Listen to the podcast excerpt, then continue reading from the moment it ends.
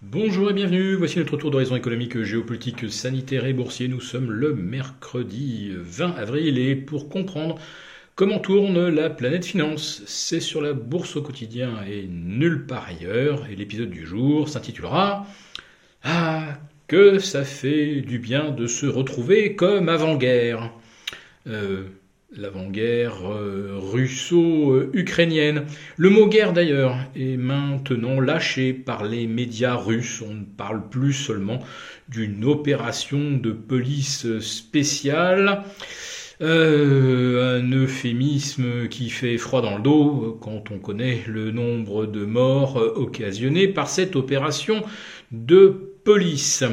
Mais ce qu'il faut euh, également euh, retenir, c'est que les livraisons d'armes à euh, l'Ukraine s'intensifient, on approche du milliard en provenance des États-Unis, et surtout, surtout, l'Ukraine vient de recevoir de nouveaux avions de combat et des pièces détachées Or, euh, Moscou avait clairement euh, laissé comprendre que si euh, l'Occident livrait de nouveaux chasseurs à l'Ukraine et, des munitions, cela pourrait constituer donc un basculement du statut de simple soutien aux combattants ukrainiens à un statut de belligérant. Alors on ne sait pas qui a livré les avions, mais en fait, euh, on verra rapidement, en fonction du type de chasseur, s'ils arrivent directement des États-Unis, s'ils ont transité par la Pologne.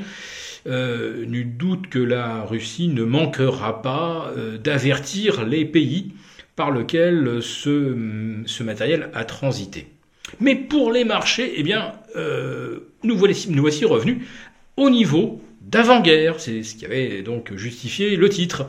Le CAC 40 euh, à 6635, au même niveau d'ailleurs que le 30 novembre 2021.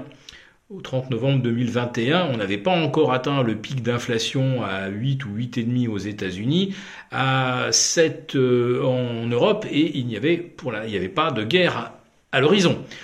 Et l'Eurostox, bien, lui se retrouve maintenant à 3910, euh, pas loin non plus de ses niveaux de fin novembre, et en tout cas euh, des niveaux d'avant-guerre. Euh, comme quoi le marché se fait à tout, et y compris à l'inflation.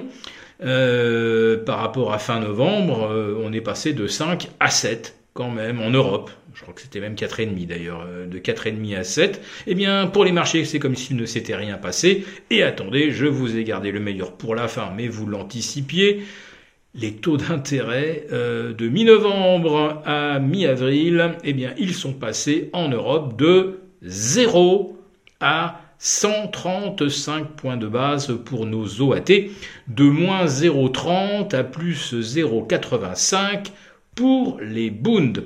Alors si on vous avait dit qu'avec 130 euh, ou 140 points de plus sur le coût de l'argent, euh, les euh, marchés n'auraient pas bougé entre fin novembre et mi-avril, vous n'y vous n'y auriez pas cru, parce que vous auriez rétorqué avec raison qu'une telle correction euh, sur les marchés obligataires, ça serait du jamais vu depuis 1994 et que si les marchés obligataires connaissaient euh, un tel euh, un tel massacre, un tel jeu de massacre, jamais les indices boursiers ne pourraient se maintenir au niveau où on les observait fin novembre.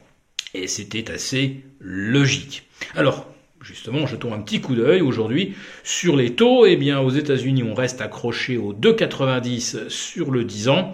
on perd deux petits points par rapport à hier. Sur le 30 ans, on flirte, mais on est un petit peu en dessous des 3%. Euh, mais pour les taux mortgage, c'est-à-dire ce qui sert de référence pour l'emprunteur, on est bien maintenant au-delà de 5%.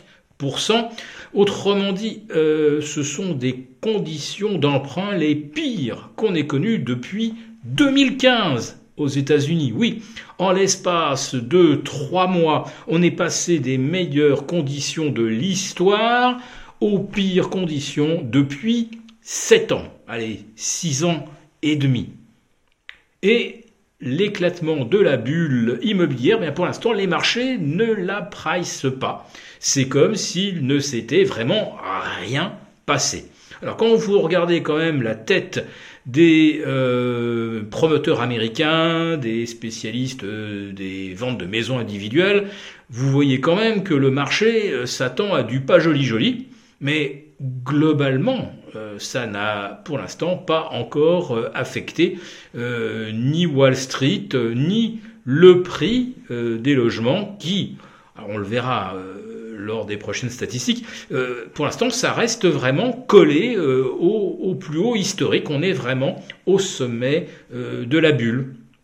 En Europe, les prix commencent à se tasser un petit peu, mais je ne crois pas qu'on mesure non plus l'impact pour un emprunteur. je vous le dis tout de suite, pour qui, enfin, pour qui veut acheter un logement de 250 000 euros, eh bien, la perte de pouvoir d'achat, elle est de 20 000 euros. Autrement dit, vous perdez une chambre là en l'espace de deux mois si vous achetez un bien immobilier en France avec les niveaux de taux actuels et qui ne vont probablement pas rebaisser et euh, les conditions risquent même de se tendre, de se dégrader avec la hausse du coût de la construction. Donc cette fois-ci, c'est le prix du bien lui-même, de la maison qui va augmenter. Donc vous devrez renoncer à une pièce, voire peut-être même à une deuxième chambre avec exactement le même budget que vous aviez au 1er janvier. Mais pour l'instant, eh bien, pour les marchés, c'est comme s'il ne s'était rien passé. Et euh, je le répète, donc euh, nous voici revenus au niveau d'avant-guerre sur le CAC et euh, sur l'Eurostox.